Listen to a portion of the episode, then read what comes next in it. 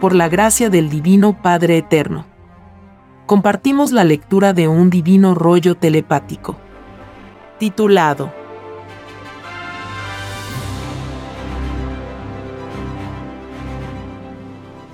Construcción de los platillos voladores. Continuación. Los padres solares. Impregnan sus individualidades solares en el metal de la nave.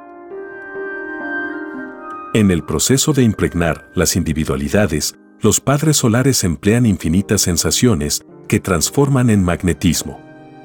En este magnetismo suceden energías y contraenergías porque las influencias mentales tienen luchas filosóficas de posesión. Entre los infinitos colores de la luz alfa que irradian los padres solares a través de sus ojos está también el color negro. Este color representa lugares desconocidos del universo. Es decir, que en todo pensar siempre existe un algo desconocido. Aún tratándose de las criaturas más perfectas del universo después del Divino Padre Jehová. El color negro es un color que en las leyes solares indica que no pertenece a las leyes de la luz. Y también significa en psicología divina, no escrito. El color negro representa dudas, tinieblas. El todo sobre el todo de lo negro constituye un espacio en que aún no han nacido los soles. Y en la herencia mental solar representa universos que se conocerán en cualquier futuro instante de la eternidad lo negro siempre ha estado vinculado con lo malo. Es un color que experimenta silencio explicativo sin definición. El color negro también se ve en las zonas magnéticas de los platillos voladores y en las áureas de los seres pensantes. Así como en los padres solares, el negro les representa universos de luz que se conocerán, así también las áureas negras de las criaturas humanas llegarán a ser áureas de la luz como consecuencia de sus futuros pedidos de vidas. El color negro se transforma en infinitos colores, tal como se transforma y evoluciona un mundo. Es decir, que los mundos de la luz fueron en tiempos desconocidos, tinieblas. La transformación a lo perfecto costó experimentar lo imperfecto. En la impregnación de individualidades solares. Cuando la Tierra nació chispita solar, su principio molecular fue una cadena de moléculas de luz que fueron solidificándose, siendo sus primeros colores verde, azul, rojo. Los colores primeros del planeta tenían y aún tienen la inocencia hecha infinito. La multiplicación de colores fue una consecuencia de su variación calorífica. La temperatura altera los colores. En su principio la Tierra fue calor, en proceso de materialización. Este proceso aún continúa. La Tierra se renueva siguiendo un divino plan de creación escrito en el reino de los cielos. Las características de todo plan de creación planetaria lo escogen las individualidades solares. Las cualidades y calidades del todo individual solar se impregnan sobre sí mismo, guiados por la geometría de sus propias sensaciones. Divino Padre Jehová, entonces el principio de la Tierra es principio individual solar. Así es Hijo. La herencia de la criatura humana que lleva dentro de sí mismo es igual a la de los divinos autores de la vida. Lo de arriba es igual a lo de abajo. La impregnación de los hombres en sus relaciones sexuales se hizo y se hace también en el macrocosmo. Es por esto es que se escribió que nadie es único. Nadie es único en su pedido de vida y en lo que trata de demostrar. La herencia de lo que se es no tiene ni principio ni fin. Porque una característica solar decide iniciar otra forma de herencia. Y después de esta, otra. Y así sucesivamente hasta donde la mente pueda imaginar. La creación de la Tierra es geometría amorosa de los soles alfa y omega tal como se le comunicó al mundo de la prueba en el divino Evangelio de Dios. Divino Padre Jehová, porque los hombres sabiendo por tu divina gracia que lo de arriba es igual a lo de abajo, no se dieron cuenta que lo que tenían de sí mismo lo tenía también la causa original. No se dieron cuenta, hijo, porque no se tomaron el tiempo debido en buscar y profundizar sus propias causas originales. No le dieron la importancia debida en la prueba de la vida los hombres recibieron de parte de los hombres un extraño conocimiento que incluía una extraña duda sobre sí mismo. Es por este extraño conocimiento es que los hombres no vuelven a su lugar de origen una vez más. ¿Por qué una vez más, Divino Padre Jehová? Te digo una vez más, Hijo, porque en otras existencias en otros mundos, los mismos espíritus de esta humanidad habían desvirtuado también su lugar de origen. Las negaciones de los espíritus se repiten muchas veces en sus pruebas de vidas planetarias que piden a Dios. En los platillos voladores sus tripulantes saben del propio desvirtuamiento que vive la humanidad de la Tierra. Porque ellos también lo vivieron en sus primeras reencarnaciones de un pasado remotísimo. A ellos también les costó el ganarse el pan con el sudor de sus frentes. Porque también ellos pidieron a Dios conocer lo imperfecto. Y todas sus imperfecciones que vivieron en otras existencias, ellos las proyectan en las colosales televisiones solares de sus naves celestiales. Ellos analizan sus propios pasados en una ciencia tal que instante por instante, ellos comprenden aún más la extraña psicología de las tinieblas. Son divinos exámenes mentales solares de lo que se fue. Ellos perfeccionan sus herencias para elevarse en reinos de los cielos porque quien no nace en nueva perfección no ve el reino de Dios. Es más fácil que vea a Dios uno que tiene novedades de sí mismo para Dios. El Divino Padre Jehová se conmueve ante los que se perfeccionan, porque son imitadores de lo de Él. Los platillos voladores representan creaciones perfectas de jerarquías solares que aspiran a una mayores perfecciones cósmicas. Ellos no se detienen en lo que son porque saben que toda eternidad es relativa a los propios deseos de sí mismo. En los platillos voladores ellos ven infinitos procesos de principios planetarios. Ven infinitas causas para ellos desconocidas. Porque solo Dios lo sabe todo.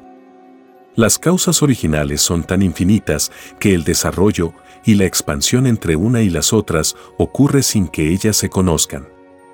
Es el eterno misterio de los que fueron antes de los que se creían primeros. Es la eterna sorpresa de descubrirse en lo existente.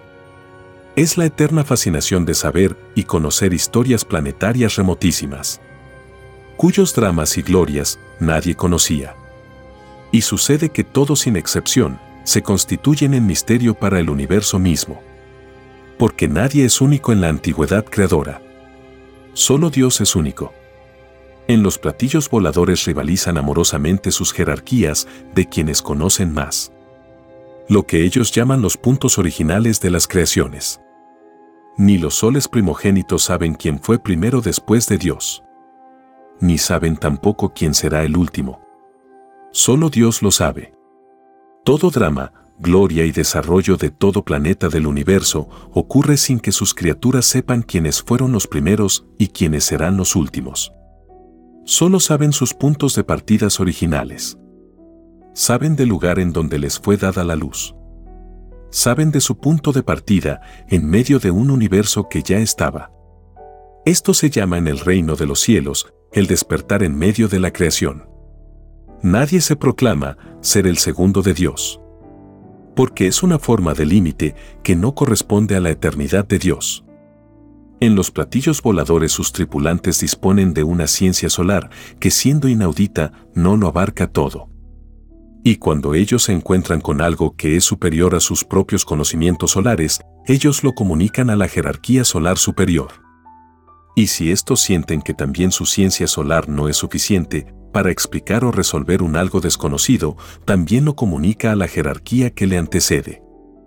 Es una infinita consulta de poderes en que nadie jamás ha conocido su límite. En el universo expansivo pensante, hay que considerar a los que nacieron, a los que están naciendo y a los que nacerán. Los que nacieron no han cesado jamás de multiplicarse y expandirse. Los que están naciendo piensan igual. Y los que nacerán pedirán también a Dios conocer la herencia expansiva. Cada individualidad pensante contribuye a que la eternidad se eternice. Esto es que cada uno se hace su propio cielo. Y son las invisibles ideas físicas las que expanden la herencia. Basta generar ideas y se está creando una pluralidad de mundos según sea el modo de pensar de la criatura. El todo sobre el todo de sí mismo vuelve a nacer en el cosmos. La semilla es la misma idea. La herencia expansiva pedida a Dios estaba dentro de sí mismo. Para que un ser humano no tenga herencia que salga de sí mismo, tal criatura debe dejar de pensar. Debe cesar de generar ideas. Nadie lo logra en sus pruebas de vidas. En los platillos voladores sus tripulantes poseen poderes en que ellos agigantan las ideas de otros. Estudian sus composiciones. Analizan su magnetismo y lo relacionan con el magnetismo de los elementos que respiró la criatura pensante. Ellos ven a los querubines y moléculas de la idea. Este divino proceso de analizar a la invisible idea lo verá el mundo de la prueba en la televisión solar. Y cuando el mundo vea su propia obra, el mundo llorará. La presencia de los divinos querubines es un espectáculo que nadie puede resistir. Las emociones reconocen a su propia causa. Y las emociones estallan sin que la criatura pronuncie palabra alguna. ¿A qué se debe esto divino Padre Jehová? Esto se debe, hijo, a que el espíritu hizo alianzas de sensaciones con los sentimientos mudos. Sentir y no hablar fue el divino pedido en las emociones silenciosas. En los platillos voladores al estudiar a la onda magnética, llamada idea, ellos deducen el nivel moral de las criaturas. Porque por el fruto se conoce el árbol. Y en las ideas que ellos analizan, ellos conocen a quienes creen en ellos, quienes los niegan y a quienes los ridiculizan. Y te diré, hijo, que esto dará lugar a un divino juicio, dentro del mismo juicio que pidió la criatura humana. Porque nadie pidió a Dios ridiculizar lo que en la infinita creación de Dios existía. Nadie le pidió ridiculizar lo desconocido. Porque nadie hace pedidos a Dios en que éstos carezcan de amor. Los que cayeron en el extraño libertinaje de burlarse de lo desconocido no volverán a entrar al reino de los cielos porque es más fácil que entre uno que respetó lo que no conocía. En los platillos voladores, a medida que se reciben magnéticamente a las ideas humanas, ellos visualizan a las personas en forma instantánea y con la mente las proyectan en la televisión solar. En otras palabras, ellos a todos los conocen. Este conocimiento de cómo es cada uno no solo se refiere al actual presente, sino que ellos saben todas las reencarnaciones que cada uno ha tenido desde que nació a la vida universal. Y saben las futuras reencarnaciones que cada cual pedirá a Dios en el futuro. En los platillos voladores, sus tripulantes gozan viendo lo que sucede en tal o cual mundo o sol. Todo el universo desfila por la pantalla de la televisión solar. En esta televisión celestial, el mundo de los humanos presenciará su propia historia galáctica, todos verán sus pasadas existencias y mundos en que nacieron muchas veces. En los platillos voladores según sea la jerarquía a que pertenezcan, ellos participan en los destinos de las criaturas. En el caso de la Tierra, la intervención de ellos no perturba los sucesos y acontecimientos del libre albedrío humano. Y si lo perturbaran, ellos también serían llamados a un divino juicio por parte de Dios. El libre albedrío jamás debe ser coartado. Porque es lo mismo que atentar contra el universo. Los que en la prueba de la vida se tomaron el extraño libertinaje de sobrepasarse con otro, los que se sobrepasaron, tienen un divino juicio que va más allá de la tierra. En los platillos voladores conocen a los que atropellaron a otros. Y ellos saben que el trágico destino que tienen los que se tentaron con el uso de la fuerza es el fuego solar es la culminación del llorar y crujir de dientes. En los platillos voladores, todos saben de cada causa vivida en la Tierra. Ellos clasifican las causas vivientes. Porque ellos les dan destino a las causas, principiando por las ideas. Ellos ubican a las causas en tal o cual cielo. Según la obra de cada humano. Ellos al clasificar a las ideas, las ubican en las posiciones galácticas para que principien a madurar tal como principia a madurar una pequeña semilla en la tierra. Si una semilla en la tierra da lugar a multitudes de plantas, las ideas físicas generadas por las mentes humanas darán lugar a planetas. La cualidad y calidad de tales planetas depende de las características que posean las ideas generadas. Así como los tripulantes solares impregnan sus individualidades en el metal de sus naves, así también la humanidad que genera ideas a diario y a cada instante, sus individualidades impregnan sus magnetismos individuales en las ideas. Lo que fue cada uno en su propia manera de ser, lo será también la futura naturaleza del futuro planeta que principia como una invisible idea. Es así que los que generaron ideas alegres darán lugar a los planetas de alegría. Los que fueron apáticos darán lugar a los planetas de la apatía. Los que generaron ideas tristes dieron lugar a planetas cuya filosofía será la tristeza. Los que generaron ideas de impaciencia dieron lugar a planetas cuya filosofía en sus criaturas será la impaciencia. Según haya sido la virtud predominante en el instante de generar una idea, así será el futuro planeta. Es por esto es que se escribió, cada uno se hace su propio cielo. Es la propia individualidad a través de sus ideas la que crea para el espíritu su futura herencia. El que generó lo malo, perpetuó a través de sus ideas lo malo. El que generó lo bueno, perpetuó a través de sus ideas lo bueno.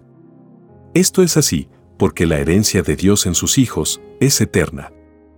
Al libre albedrío que cada cual pidió a Dios, le correspondía elegir su destino. Las circunstancias las pidió el Espíritu con conocimiento de causa. Porque así convenía a su propio historial de reencarnaciones. En el reino de los cielos, cada cual escoge su destino y el Eterno aprueba. Dios nada impone. Porque Él no tiene el complejo de poder, de imponer. Dios no está obligado a nada, porque es infinito. Los que en sus formas de fe que tuvieron en la prueba de la vida, creyeron que el Eterno estaba obligado o limitado a tal o cual cosa, se hicieron acreedores a un divino juicio dentro del juicio, de parte de Dios. Las ideas generadas que incluían cualquiera forma de límite a Dios, hace que sus futuros planetas, sus criaturas tengan un Dios limitado. El que empequeñece a Dios, siempre pierde. Porque sobre su fruto recae. El que engrandece a lo de Dios, se engrandece también su propio fruto. El infinito de Dios da para todos. Todo dependía de cada uno. En los platillos voladores al analizar y clasificar a las ideas, las agrupan en jerarquías. Por derecho propio, todo el universo está constituido en jerarquías. Porque nadie es desheredado. La clasificación jerárquica es divino trabajo colosal. En todos los lugares del universo se hace. Y en todo están los platillos voladores. Ellos están en lo que no tiene ni principio ni fin. Si existe un universo que jamás tendrá fin, también y paralelo al mismo universo que no tiene ni tendrá fin, está el universo de los platillos voladores, cuyos modelos y formas jamás tendrán límites. Y sus formas y modelos son a imagen y semejanza de todo lo geométrico existente en el universo. Esto es lo de arriba es igual a lo de abajo. En los platillos voladores se tiene un grandioso concepto de la idea. Como que ellos saben que de la invisible idea nace un colosal planeta. En ellos lo más microscópico constituye universo. Ellos saben lo que es el infinito. Porque viven y disfrutan las leyes vivientes de Dios participan en sus creaciones. Esta ley de que de lo microscópico nace lo colosal, muchas civilizaciones del pasado de la Tierra lo sabían. Y muchos lo expresaban en sus artes y en sus vestimentas. El principio del universo está en lo más microscópico que la mente pueda imaginar. Está en lo que no se ve y en lo que se ve. La humildad enseñada por el divino Evangelio de Dios está basada en esta ley universal de lo microscópico. Es por esto es que se dijo, todo humilde es grande en el reino de los cielos. Es decir, que toda humilde idea llega a constituirse en colosal planeta en el cosmos. Y nadie de los que piden conocer tal o cual forma de vida, nadie escapa a la ley de su propia herencia lo geométrico de los planetas, de que está compuesto el propio cielo de cada uno, sale de sí mismo. En los platillos voladores el principio universal no está limitado a un solo concepto. Porque lo de Dios no tiene ni principio ni fin. El concepto de que de lo microscópico nace lo colosal es uno de sus infinitos conceptos de creación. Hasta los principios de universos son relativos en la creación de Dios. Entre el infinito de Dios y la relatividad existe eternidad relativa dentro del infinito de Dios. En los platillos voladores cada principio universal está clasificado en jerarquías de principios. Y los tripulantes de estas naves jamás han logrado clasificar a todos los principios existentes. Ni jamás lo lograrán porque en todos los instantes, en la más microscópica unidad de tiempo que las mentes puedan imaginar, están naciendo nuevos y desconocidos principios de universos. Porque en todos los instantes, infinitas mentes están generando ideas. Es la herencia expansiva universal. Es lo que jamás ha cesado ni jamás cesará. Es así que la eternidad está en todos, en principio de germen. Este principio es la onda magnética llamada idea. A cada uno correspondía darse la cualidad y la calidad en su propia onda. En ello estaba el destino de cada uno. En los platillos voladores sus tripulantes ven los destinos de las criaturas de los mundos con solo observar sus ideas. Según los colores magnéticos de la idea, ellos ven el futuro del que generó la idea. En esta ley los tripulantes de los platillos conocen magnetismos mentales que muchas veces por primera vez observan. En todo instante se aprende en el universo. Porque no existe límite en lo creado. En los platillos voladores, y según sea su jerarquía, ellos agigantan en el espacio mismo todas las escenas que contiene una idea. Lo invisible lo transforman a macrocosmo. Este poder de transformación no tiene límites. El Hijo de Dios durante el divino juicio hará lo mismo. Los que más violaron la ley de Dios, mayor será el aumento de sus actos. Mareas humanas los observarán idea por idea. El pavor se apoderará de los que no tienen su conciencia muy limpia. Porque el Hijo de Dios a todos leerá la mente. Los malos del mundo se esconderán, creándose ellos mismos una tragedia porque mientras en el mundo se está resucitando a niño, ellos envejecen escondidos. Y el espanto de ver que la muerte se les acerca, muchos enloquecerán. Son los dramas del llorar y crujir de dientes. Mientras más malo se fue en la prueba de la vida, mayor es el pavor en el divino juicio de Dios. El Hijo Solar Cristo, al mandar a los elementos, paralizará al mundo de la prueba. Todos temerán espantosos terremotos y todo fenómeno sísmico se producirá paralelo a la divina ira del Hijo de Dios.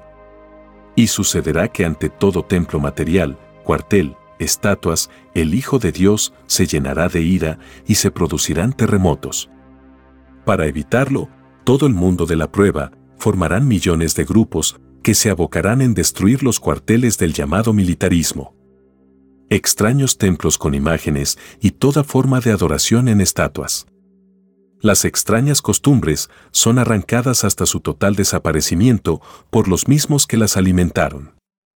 Nadie querrá que por culpa de los terremotos sean destruidos sus hogares. La bestia estará aterrada. Porque verá que su extraño poder basado en que otros peleen se desploma. Porque ya no se obedecerá a la bestia. Y el mundo de la prueba, que sostenía y alimentaba a la bestia con las extrañas costumbres, que la bestia imponía, por convenirle, hará caer a la bestia, cambiando sus costumbres. En los platillos voladores, observan a la bestia, tal como se observa a un extraño demonio de las lejanas galaxias. En las maravillosas televisiones solares, los tripulantes ven todos los extraños preparativos bélicos de la extraña bestia. Ven sus reuniones secretas y escuchan todas sus intrigas todo lo cual también lo verá el mundo de la prueba. En los platillos voladores y en infinitos planetas y soles, mucho se habla de la extraña bestia de la Tierra. Y muchos analizan de cómo surgió la bestia en un mundo con extrañas leyes desiguales que la propia bestia obligó a vivir a muchas generaciones durante la prueba de la vida. Los infinitos filósofos del universo elevan infinitos reclamos en contra de la bestia que en vez de luchar limpio en la filosofía de la vida, la extraña bestia se toma el extraño libertinaje de matar a los idealistas. Porque hasta la propia bestia pidió la divina filosofía para enfrentar la prueba de la vida. La bestia será acusada por el Hijo de Dios de haber traicionado su propio pedido de vida hecho a Dios. La extraña bestia al traicionarlo del reino de los cielos, se convirtió para el mundo de la prueba en el peligro número uno. A la bestia le queda un futuro tragedia. Porque la bestia será empobrecida, con dolor moral inmenso, para los que se habían acostumbrado a ella. Para los ciegos que disfrutaron de una extraña abundancia a costillas de la explotación de casi todo un planeta. El drama de los seguidores de la bestia está en que después de haber acostumbrado sus cuerpos y espíritus a disfrutar de las sensaciones de la abundancia, tienen ahora que disfrutar de sensaciones de la miseria y el hambre. La misma miseria y el mismo hambre que la bestia dio a los que obligó a vivir un extraño sistema de vida. Toda la miseria y todo el hambre que la bestia dio a todas las generaciones del pasado e incluyendo a la del presente toda la plaga recae en los actuales seguidores de la bestia. Porque los ciegos que se dejaron deslumbrar por la extraña bestia pidieron a Dios un divino juicio por sobre todas las cosas imaginables. Lo que quiere decir, por sobre todo el daño, miseria y hambre que se causó a todas las generaciones del mundo. A la bestia le será todo quitado. Porque la bestia no se supo desprender de su extraño egoísmo y extraña avaricia. La ruina de la bestia será recordada por muchas generaciones del nuevo mundo. Y a la bestia se le descontará molécula por molécula lo que quitó ilegalmente al mundo. Y se le descontará segundo por segundo el atraso que provocó al mundo de la prueba. Porque nadie pidió ser atrasado en lo que pidió a Dios. La caída de la bestia provoca una inmensa oleada de suicidios entre sus miembros porque el extraño mundo con que los influenció la bestia les dio por extraña herencia una extraña moral. Una moral tan débil que los influenciados por la bestia solo atinan a pensar en el suicidio.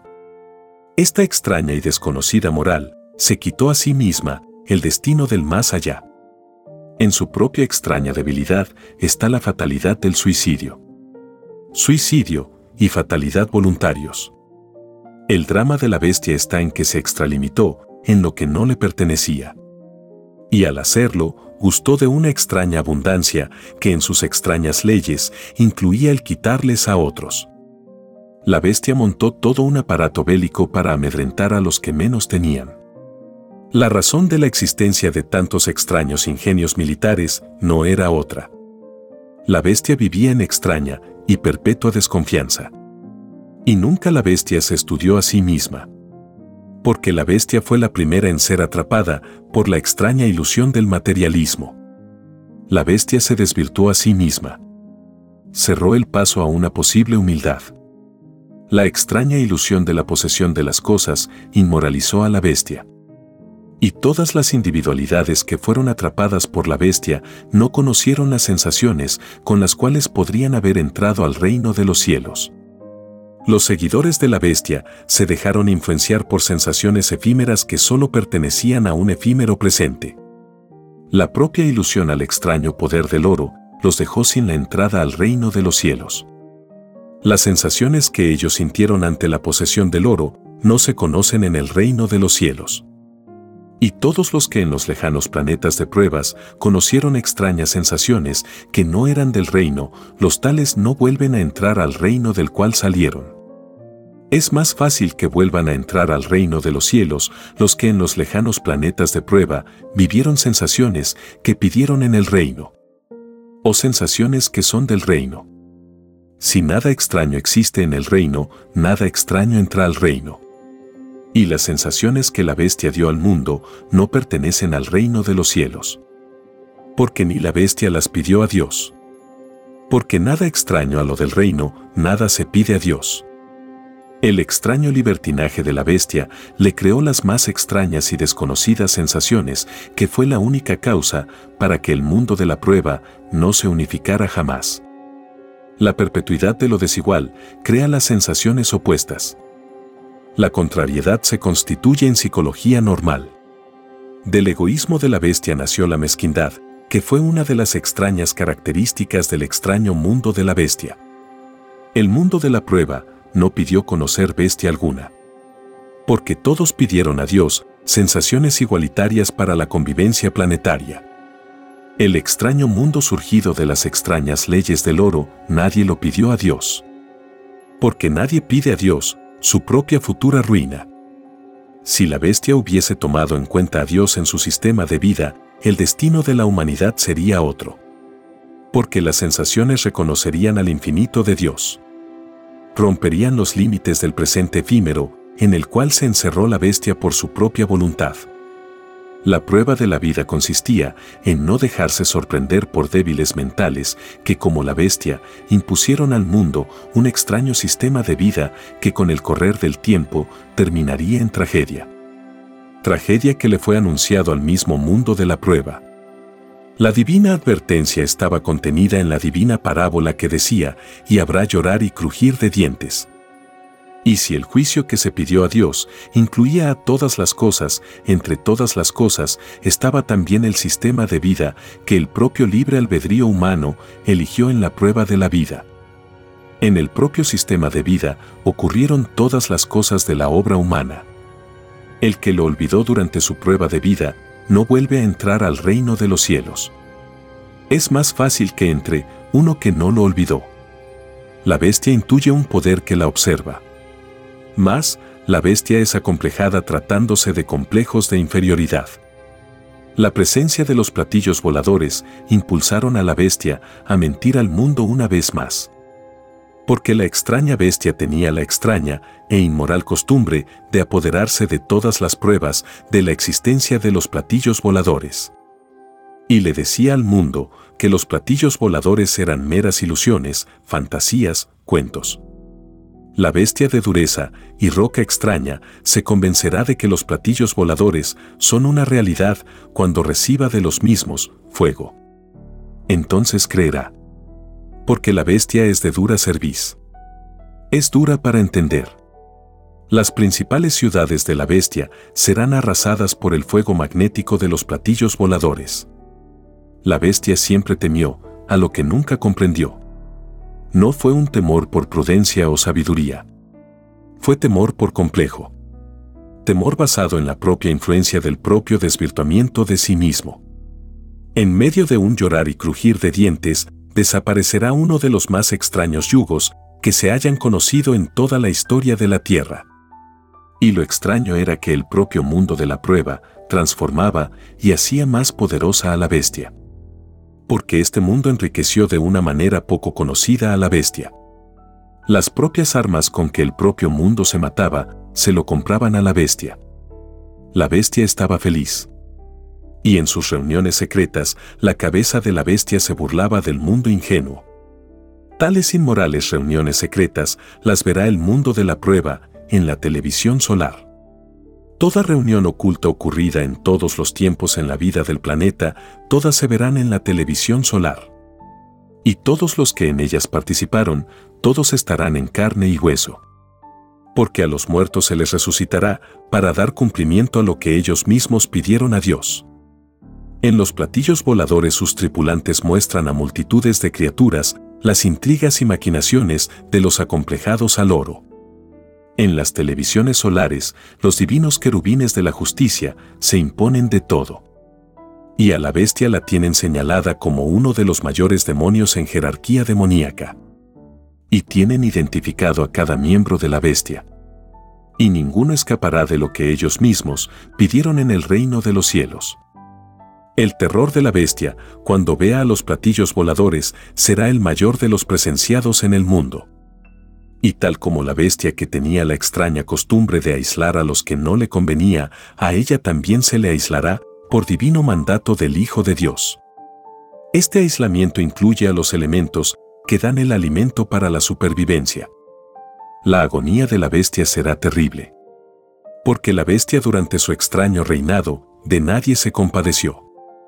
Sin misericordia la bestia a todos dividió la extraña bestia no podrá contra un Padre Solar primogénito, venido del macrocosmo. El divino poder del Hijo de Dios lo abarca todo. incluyendo a los elementos del planeta. La bestia jamás pudo mandar a los elementos porque la bestia no creó a los elementos. En los platillos voladores tienen clasificada a la bestia para su justicia. Ya saben en los platillos voladores quienes se suicidarán y quienes implorarán a la misericordia divina en el llorar y crujir de dientes. En las televisiones del futuro, los ven. En los platillos voladores entre sus criaturas hay muchos que conocieron a la extraña bestia en otros planetas de pruebas. Y muchos desean participar en su enjuiciamiento para ajustarles cuentas a los libertinos de la bestia. Lo de arriba es igual a lo de abajo. Así como en la Tierra hay ajustes de cuentas, también las hay en el cosmos. La presencia de los platillos voladores paralizará al planeta. Y las más misteriosas transformaciones magnéticas se dejarán ver en la naturaleza. La bestia estará llena de pavor. Porque nadie la tomará en cuenta. Ni en el recuerdo ni en las extrañas costumbres que trató de imponer a un mundo en prueba de vida la realidad enloquecerá a la bestia. Así terminará un ente que trató de reinar sobre un mundo empleando una extraña moral y un extraño libertinaje. Así terminará quien trató de enloquecer a muchos porque no les convenían. Locos acabarán los servidores y cómplices de la bestia. Cada individualidad que sirvió a la bestia la conocerá el mundo en la televisión solar. Y el mundo pedirá para ellos la condena del fuego solar. El Hijo de Dios es la última palabra en toda justicia. En los platillos voladores se registran los sucesos de la Tierra desde cuando ésta era del porte de una cabeza de alfiler. El divino mandato de la existencia de los platillos voladores no tiene ni principio ni fin. Quien les puso límites en cuanto a sus orígenes durante la prueba de la vida es quien tiene divino juicio. Nadie pensó en ponerle límites a la creación de Dios cuando se recibía la vida humana. Porque todos sabían y lo estaban viendo, que lo de Dios no tenía límite conocido. Además se les advirtió a través del divino Evangelio de Dios que Dios es infinito. Por lo tanto, los que le pusieron límite en la prueba de la vida se lo pusieron o por soberbia o por ignorancia. Ignorancia voluntaria. En uno u otro caso, los tales tienen descuentos de puntaje celestial. Más vale no ponerle límite al creador del universo. Porque siempre los que empequeñecen a Dios, siempre pierden. La extraña bestia con su extraña ilusión en lo posesivo llevó a la tragedia a millones de seres. Porque los empujó a renegar de Dios. La extraña ilusión salida de la bestia contenía extraña soberbia. Con el divino juicio final, esta extraña soberbia se transforma en llorar y crujir de dientes. Las extrañas soberbias surgidas en las pruebas de vida siempre terminan en tragedia. Es más fácil que termine en alegría en los divinos juicios de Dios uno que en su prueba fue alegre y no soberbio. En los platillos voladores se registra a cada espíritu que pidió reencarnaciones para conocer la vida humana. Allí está todo el historial de cada uno, como también lo está en el reino de los cielos. Estos registros están a disposición de muchas criaturas del universo. Porque en el universo todo es común y nada se oculta. El todo pertenece a todos. Y siendo el todo de todos, nadie es egoísta. En la tierra no sucedió así. Porque la bestia no se dio cuenta que para poder unificar a un mundo, había que desprenderse de todos los extraños complejos de la individualidad en prueba de vida. Porque en el divino juicio final se considerará a todas las sensaciones que siendo imperfectas en el espíritu, no fueron perfeccionadas por éste. Como se tomará en cuenta a las sensaciones o virtudes que fueron perfeccionadas. Y en ambos casos, la ley es por molécula, segundo, idea, y en todo lo más microscópico que la mente humana pueda imaginar porque así lo pidieron a Dios, las mismas criaturas humanas. Porque todo lo imaginable se pidió a Dios. En los platillos voladores sus criaturas saben de esta ley del divino juicio. Porque ellas mismas les darán divino cumplimiento con el Hijo de Dios a la cabeza. Los platillos voladores están amorosamente subordinados al Hijo de Dios. Ellas representan las infinitas jerarquías de poder, de la gloria y majestad del Hijo de Dios. Jamás criatura alguna de la tierra tuvo tanto poder en sus manos. Ni jamás nadie lo tendrá. Es el poder de un Padre Solar primogénito, que no se puede comparar con lo humano. Porque lo humano no creó los elementos ni creó la vida. El Hijo primogénito las creó haciendo con su Divino Padre una sola persona. Lo que es del Padre es del Hijo. Y lo que es del Hijo es del Padre. La individualidad solar unifica, en ley común, lo que los demonios dividen. El todo sobre el todo de la naturaleza queda amorosamente subordinado al divino sentir del Hijo de Dios. Su carácter pone en movimiento fabulosas fuerzas magnéticas salidas de los mismos elementos que él mismo creó en tiempos remotísimos.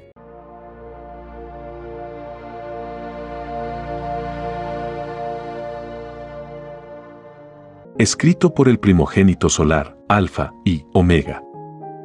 Hemos completado la lectura de un divino rollo dictado por escritura telepática por el Divino Padre Jehová desde el reino de los cielos y de cualquier punto del infinito universo expansivo pensante. Les estamos muy agradecidos por su atención y si el Divino Creador lo permite, hasta un nuevo episodio.